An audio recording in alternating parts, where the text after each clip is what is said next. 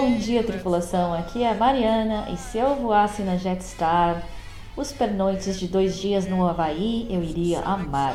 Bom dia, tripulação. Meu nome é Júlia. Se eu pudesse, eu traria os maravilhosos destinos da Jetstar para a empresa que eu trabalho hoje. E bom dia a todos, senhoras e senhores, e sejam muito bem-vindos ao Galecast, o primeiro podcast em português sobre a rotina e os bastidores da profissão comissário de voo.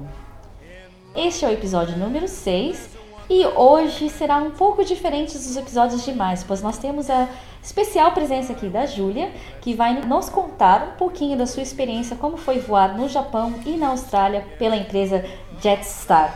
Para você que está nos ouvindo pela primeira vez e quiser assinar o nosso podcast, é só acessar galecast.com e abaixo de cada post você encontra os links do feed. Para quem quiser mandar seu feedback, comentário, pergunta e sugestão, nós temos a nossa página do Facebook, que é facebook.com/galecast. No Twitter e no Instagram você encontra a gente como Galecast. Para quem quiser mandar um correio elegante, é só escrever para contato@galecast.com. Lembrando que é muito legal saber um pouco mais sobre vocês, então conta pra gente sua idade, cidade e profissão quando escreverem, combinado? Antes de partir para o episódio de hoje, queria mandar um beijo para os nossos ouvintes Bruno Vilas Boas, para o Lucas Conrato e para o Gessimiel, que sempre estão lá escrevendo e mandando seu carinho pra gente. Então, galera, manda também pra gente seu carinho e seu feedback, combinado? Então é isso, senhoras e senhores, apertem os cintos, pois as comissárias de hoje vão te levar numa viagem até a Austrália e o Japão.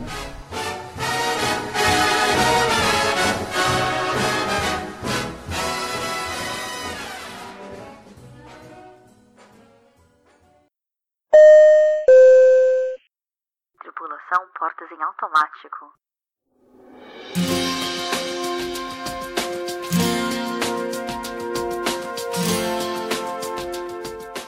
Então, Júlia, conte pra gente um pouquinho sobre você, da onde você veio no Brasil.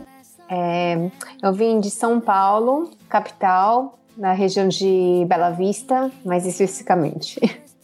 E como é que de São Paulo você foi parar no Japão para voar para Jetstar? Bom, primeiramente eu fui ao Japão é, através de uma bolsa de estudos e fiquei estudando por um tempo. E depois eu queria ganhar uma experiência num, numa empresa japonesa. Comecei a trabalhar numa empresa de importações, é, exporta, mais importação, de óleo de oliva da uhum. Espanha. E depois uh, dessa empresa que eu, eu fui fazer entrevista na Jetstar e de lá eu fui para a Austrália. Ah, ou seja, você fez a entrevista no Japão, mas era baseada na Austrália ou era baseada no Japão? Eu fiz a entrevista no Japão e aí eu tive que mudar é, para a Austrália. Ficamos baseados todos na Austrália. Interessante, eu não sabia que o pessoal da, da Jetstar, uh, da Jetstar Japan era baseado na Austrália. Era um número muito pequeno, assim, baseado na Austrália, assim. Fomos todos baseados lá, em Sydney. Certo, então a Jetstar, no caso, eles proveram para vocês visto de trabalho na Austrália, foi isso? Sim, foi isso. Foi exatamente isso. Eu acredito que eles fizeram isso porque eles precisavam de falantes do idioma japonês, que é o seu caso. Sim, não tinha nenhum comissário na época, eles iam começar a voar internacional, porque a Jetstar é uma empresa doméstica lá na Austrália e como ia começar os voos internacionais para o Japão, eles precisavam de comissários é, que falassem a língua japonesa. E foi aí que eles recrutaram lá no Japão. Que legal! E diga uma coisa, Júlia, que tipos de aeronave você voava na Jetstar? Havia mais de um tipo ou você era certificada para apenas um? Não, nós éramos certificados para apenas um, o 330-200 Airbus. E, e, a rota que você fazia era unicamente para o Japão ou pelo fato de ser baseada na Austrália eles acabavam é, colocando vocês também em outras rotas? Tinha as outras rotas, mas todos baseados em Sydney e fazemos Bali. Bali era o turnaround deles. Depois fazíamos para o Havaí, para Kuala Lumpur. Só Sim, Havaí era, um bom, Havaí era um bom destino. Kuala Lumpur, depois tinha o Japão, Osaka e é, acho que é, em Vietnã e Phuket. E uma coisa que, que eu fico imaginando é, pelo fato de você ser baseada na Austrália, mas ser contratada para fazer rotas principalmente para o Japão, qual era o principal tipo de passageiro que você tinha a bordo? Tipo, eu quero dizer, nacionalidade. Eram, eram muitos australianos, muitos japoneses, de tudo um pouco? Assim, era. Acho que nos voos para o Japão era mais japoneses. Agora, para os outros voos, Bali, Kuala Lumpur, um, é, Ho Chi Minh e Phuket, e eram mais uh, passageiros australianos.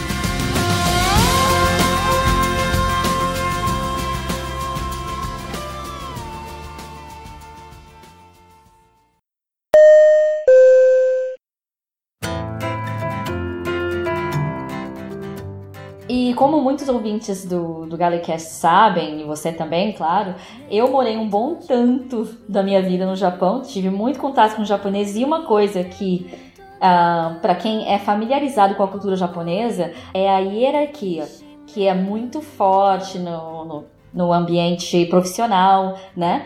Como que funcionava a hierarquia dentro da aeronave? É, lá na Jetstar não tínhamos... Uh não sei se posso dizer hierarquia, mas um, tem companhias aéreas que são divididas a classe econômica, business e a primeira classe. Na Jetstar era mais é, premium cabin e econômica. Mas o premium cabin não quer dizer business class. E a gente sempre fazia uma rotação, não tinha comissário certo para essa cabine ou para aquela cabine. Só tinha um comissário-chefe, que era responsável por todas as cabines, e os comissários. E os comissários, é, dependendo da posição que pegava no voo, ou trabalhava na premium cabin ou na econômica. Então, todos éramos treinados para as duas cabines. Não era nada de primeiro a gente trabalha na econômica, depois de um tempo faz outro treinamento para trabalhar na, na premium cabin. Todos estão treinados igualmente. E como era decidido quem era o comissário-chefe do dia, no caso? O, o chefe era um só. Era, era, era uma... Só voava como chefe, é isso? Isso, só voava como chefe. Agora, os comissários, as posições, a gente decidia na hora quem ia ficar onde, que posição que ia pegar. É, porque, por exemplo, voltando a esse assunto de hierarquia, uhum. uma coisa que me falaram, não tenho 100% de certeza, mas eu já ouvi dizer, por exemplo, que na Singapore Airlines, enquanto o seu senior não comer, você nem pensa em chegar perto do carrinho de comida. Ah, sim, eu também eu já ouvi falar disso, é verdade. Eu acredito que na Jetstar, por ser uma companhia aérea, assim, primeiro lugar, né, da Austrália originalmente e um ambiente não tão japonês quanto a gente conhece ou estava uhum. acostumada antes, era mais uhum. relaxado então nesse ponto. Sim, era muito mais assim, relax, relaxado, é, relax. É, não tinha essa coisa de superioridade, a pessoa fica meio inibida porque o, o, o superior está lá. Não, não tinha nada disso. Sim, era bem era bem confortável assim trabalhar com todos eles. Não, não tinha essa essa como se diz vergonha ou tipo ficar hum, nervoso porque ele é um pouco mais senior que, que eu ou alguma coisa assim.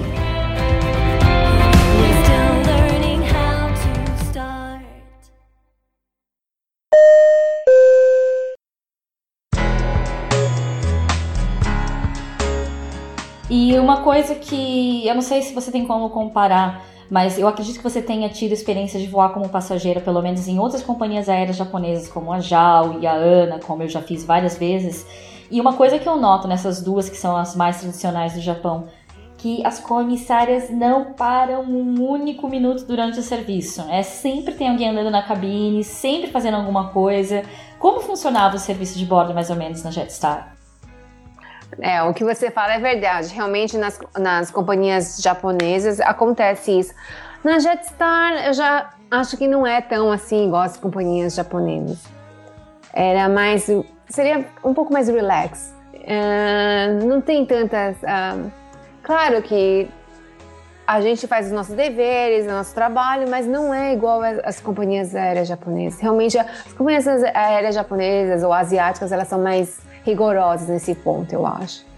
Né? Até hum. porque também a Jetstar funcionava num esquema de praticamente todo o serviço de bordo era vendido. Sim, a gente. A Jetstar era a companhia aérea de baixo custo, igual a Gol do Brasil, seria? Sim. E muitos produtos eram vendidos, não eram nem é, dados aos passageiros. sabe? O vídeo a gente vendia por acho 14 dólares, se eu me lembro, 12 dólares.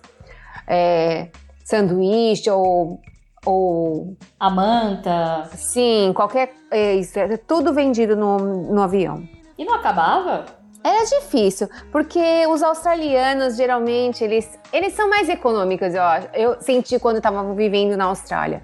E eles trazem a própria comida, o próprio café, o próprio cobertor, travesseiro. E mais nos voos para o Japão eu sentia que a gente vendia mais, porque acho que no Japão não tem muito da pessoa trazer. Geralmente é dado no avião.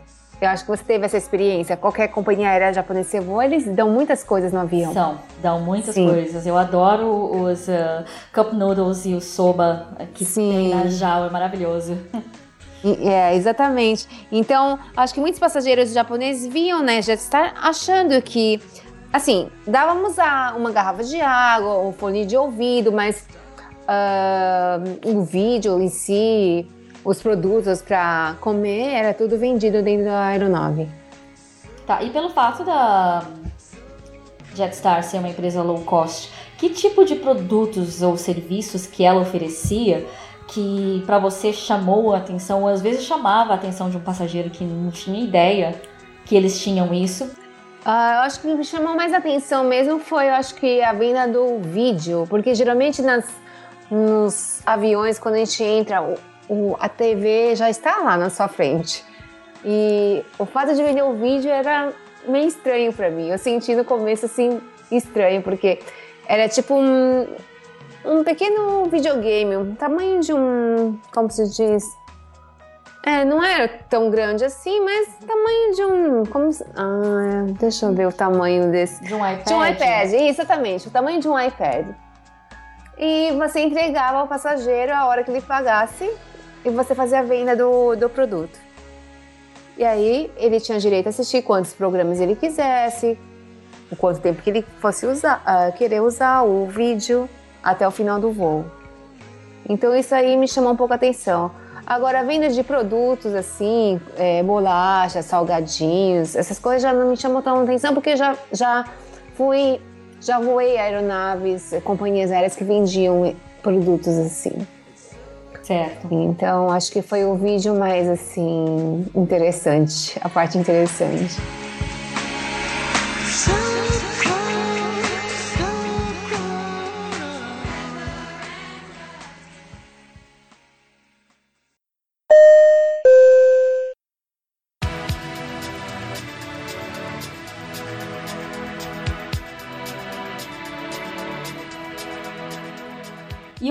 Chama muito a atenção em companhias aéreas japonesas, asiáticas no geral, até mesmo na Coreia, em, na Singapura também é assim, é o cuidado com a imagem principalmente das comissárias, porque como na Ásia todo mundo tende a ser muito parecido, né? Uhum. O cabelo tem que ser no padrão, não pode pintar de cor radical, nem pode pintar, etc. Uhum. Como é que era o cuidado com a imagem do comissário na Jetstar? O que você lembra do padrão deles?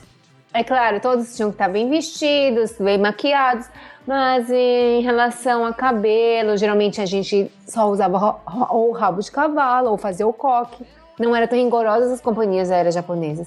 E como era uma companhia low cost carrier line também, é, de baixo custo, éramos nós próprios que comprávamos a nossa cabin bag, a nossa Sério? mala. Era. E geralmente eles pediam para manter a cor, tipo preto. Uhum. Mas o modelo você que escolhia o que você queria comprar. Então eles não te davam dinheiro nem para você comprar a sua mala? Não, não. Caramba, isso aí é via isso, e é tudo do nosso, do nosso no bolso. Eu reclamando de comprar meia calça de 10 euros cada par. pois é. Era tudo, né? Já era tudo do nosso bolso. Que a gente, a gente comprava nosso sapato, nossa meia, tudo, tudo. Nada era oferecido pela companhia. Só o uniforme. Caramba. E, é. e você lembra de alguns outros padrões uh, na Jetstar que são diferentes, por exemplo, da empresa onde você trabalha hoje? Uh, que eram, seja mais rigorosos ou menos rigorosos? Que, que principais diferenças assim você daria para o ambiente de trabalho, no geral? É assim, mesmo em relação ao nosso, nosso, nosso grooming, o como a gente apresenta o trabalho. A unha, por exemplo, a, a mão. Quando a gente vai fazer a unha, a gente, a gente poderia ter aquela art nail, as, as unhas com os desenhos. Caramba! Sim, não era nada assim. Contanto que mantesse uma cor decente, não uma, um roxo ou um azul, mas podia manter assim, um por rosinha, um vermelho.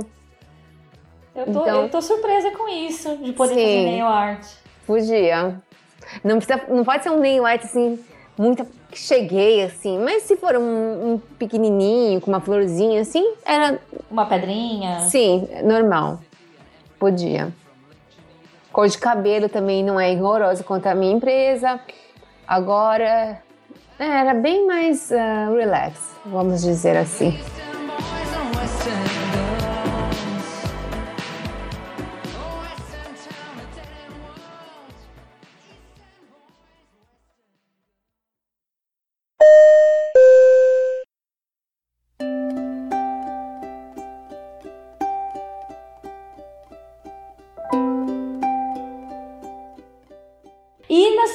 Per, e nos pernoites? Você chegava a fazer pernoites nesses lugares legais todos aí que você ia? Kuala Lumpur, Havaí? A tripulação saía junto? Como é que era o ambiente nesse caso? É, o ambiente, é, como a gente era um grupo pequeno de comissários, é, muitas vezes uh, um tinha o contato do outro. E como o layover era geralmente duas noites, três noites, por exemplo, é, Phuket era duas ou três noites, Ho Chi Minh duas, três noites, Havaí era uma ou duas noites. Então, geralmente, a gente já sabia o grupo que ia voar naquela, naquele voo. Uhum. E um entrava em contato com o outro. Às vezes, planejávamos de fazer um, um tour na ilha, de, na ilha, na Phi Island. Então, era, era bom é o fato de ser um grupo pequeno de comissários na companhia aérea. E era mais fácil de voar com as mesmas pessoas, as mesmas pessoas é, nos voos. Uhum. E encontrava com mais frequência. E não é igual a empresa agora, que realmente é um, uma, um número de, de comissários grande e é difícil de. Às vezes você voa com um comissário uma vez e nunca mais voa. É, di é diferente a Jetstar nesse ponto, eu achei. É, igual a gente, né? Eu conheço você e assim, a gente nunca voou junto, nunca conseguimos voar juntos. Exatamente, né? exatamente. É. Você voou por quanto tempo na Jetstar, Júlia? Ah, na Jetstar voei um ano e alguns meses lá. Sim. E do que você sente mais saudade? O que eu sinto mais saudade? Ah, eu sinto saudade da Austrália, com certeza. É, do, eu acho que trabalhar com um grupo pequeno até é bom, eu acho. É, é menos problemas, eu acho. pra... pra lidar no dia a dia. Sim, porque você acaba ficando. Você acaba tendo uns amigos. E, e é fácil, assim. Quando você quer. Vai para um layover, você planeja o layover, você sai com o pessoal. É diferente de uma companhia grande que dos números de comissários grande, é, enorme. Não tem como você planejar essas coisas. Então acho que você fica muito mais unido quando a companhia tem um número menor de comissários. Eu tenho falta disso aí, eu acho. É, realmente. Eu achei que você fosse falar também que eu sentia falta dos passageiros japoneses e australianos, porque eles são os meus favoritos. sim, sim, também, verdade. Isso, isso é verdade. Os japoneses são limpíssimos e os australianos não tem drama. Acabou o frango, sim. não tem drama. Ah, é verdade. Ah, tem outra coisa quero adicionar. Sim, pode falar. Ah, sim. Como a Jetstar é uma companhia de baixos custos, muitos, muitos passageiros não, não esperam uh, muito da, da empresa. Tinha a expectativa e, mais baixa. Sim, uma expectativa mais. Qualquer coisa que a gente faz, o passageiro está muito feliz, sabe? E quando a empresa é, é, o passageiro espera muito da gente, eu acho que tem muito mais. É, a gente lida com muito mais é, reclamações, uh, muito mais problemas, eu acho. Isso, exatamente, é. frustrações. É. Eu tenho saudade, às vezes, de, realmente, às vezes, uma companhia pequena até menos problema, menos dor de cabeça. E se você tivesse, e se você pudesse implementar qualquer coisa da Jetstar na empresa que você voa hoje, o que seria? Uau, hoje Na Jetstar, aqui. Essa foi uma bola curva, mas. Nossa, essa, essa pergunta é difícil, viu? É difícil essa, essa pergunta. O que eu gostaria de implementar na, da Jetstar na, na, na companhia que eu trabalho hoje é o, seria a pernoite dos, uh, de duas noites no, nos layovers, né? Não seria nada mal, eu acho, porque a maioria dos layovers que temos é uma noite, ou 18 horas, ou 20 horas. Então, duas noites ajudaria bastante. Sei que a gente tem alguns layovers, mas são mínimos assim com duas noites, eu acho. A maioria dos Estados Unidos, mas poxa, podia ter um São Paulo, duas noites aí, ia ser maravilhoso, né? Eu tô pensando também. nesse Havaí de duas noites, né? Eu nunca fui o Havaí. Havaí também, duas noites, sim, claro. Havaí, ou Bali, ou Maurícios. Né? Só isso, não tem problema. Eu vendo sim. tudo que eles quiserem. Verdade. Com, compro todas as minhas malas da tripulação inteira, mas isso seria muito legal, né? Verdade. Nossa. Ou como seria, viu? Quem sabe um dia ainda voltaremos para lá. E ficamos duas noites, né? Sim. Tem que ser duas noites, né, também. É.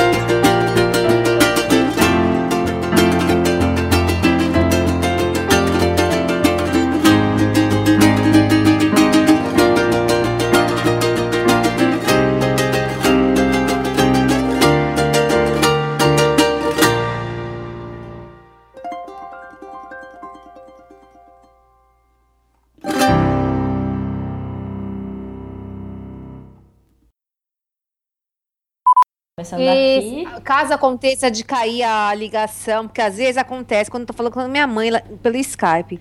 Eu não sei se acontece muito com você aí. Raramente, acontece? raramente, mas se cair a ligação não tem problema, aí, porque tá. eu ligo de novo e continua a gravação da onde parou. De novo. Continua da onde ah, parou, né? Porque uhum. já tá sendo gravado isso aqui, aí eu vou descartar o que eu não vou usar. Ok. Tá bom? Tá certo. Então tá, vou fazer um barulho para marcar a gravação aqui. Bom dia, tripulação. Aqui é a Mariana e se eu voasse na Jetstar. As... Ah, eu pensei numa rima agora, peraí, deixa. Agora eu quero fazer essa rima. Ai, vai acontecer isso comigo, você vai ver. Que mande seu recadinho pra gente, beleza? E por enquanto é isso, então agora. Esse foi seu celular? Foi, oh meu Deus. Entrou aí? Entrou, eu ouvi. Não tem problema. É, não tem problema, na edição é corta. Ai, ai, ai. Pus no silêncio. Não. Ai, meu Deus. Eu esqueci de falar no começo, não tem problema. Vai lá. Chega. Deixa, deixa eu regravar de novo. Tripulação Portas em Manual.